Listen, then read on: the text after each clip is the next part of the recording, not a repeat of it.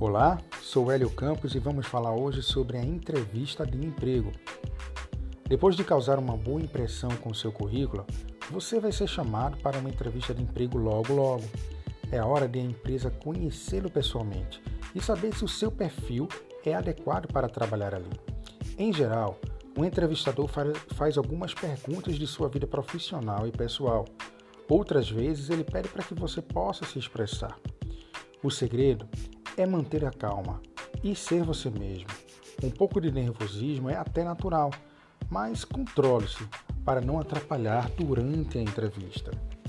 E sempre vem aquelas perguntas de praste. É, o seu maior defeito?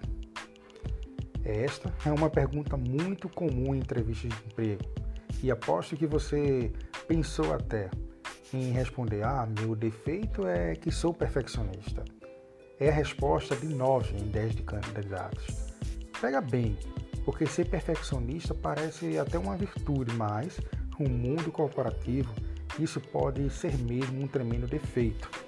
Você respondendo dessa forma, ah, meu maior defeito é que sou perfeccionista, um entrevistador pode dizer até, caramba, então deve ser muito difícil trabalhar com você, porque o perfeccionista tem problema para se adaptar a um ambiente de trabalho em que um depende do outro.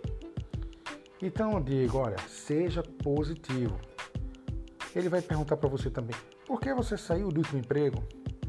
Então, quando aparece essa pergunta, muitos candidatos começam a falar mal da empresa que trabalhou, é, fala mal do ambiente de trabalho ou dos colegas, de tão injustiçados no emprego anterior. Alguns chegam até a cair em lágrimas durante a entrevista. Só que tentar sensibilizar o entrevistador com suas histórias dramáticas não vai ajudá-lo. Não vai ajudar de forma nenhuma a conquistar a sua vaga. Em entrevistas de emprego, evite o drama. Ali não é lugar para uma sessão de terapia. O entrevistador não vai contratar um candidato porque ficou com dó. Por mais que a história seja verdadeira, que você foi injustiçado, que seu chefe era uma víbora, é, que sua competência não tenha sido reconhecida, você só tem a perder com essa conversa. Então, em vez de falar mal do emprego anterior e se lamentar é, da falta de oportunidade, adote um outro discurso. Porque, de modo geral, entrevistadores não gostam de candidatos que falam mal da ex-empresa.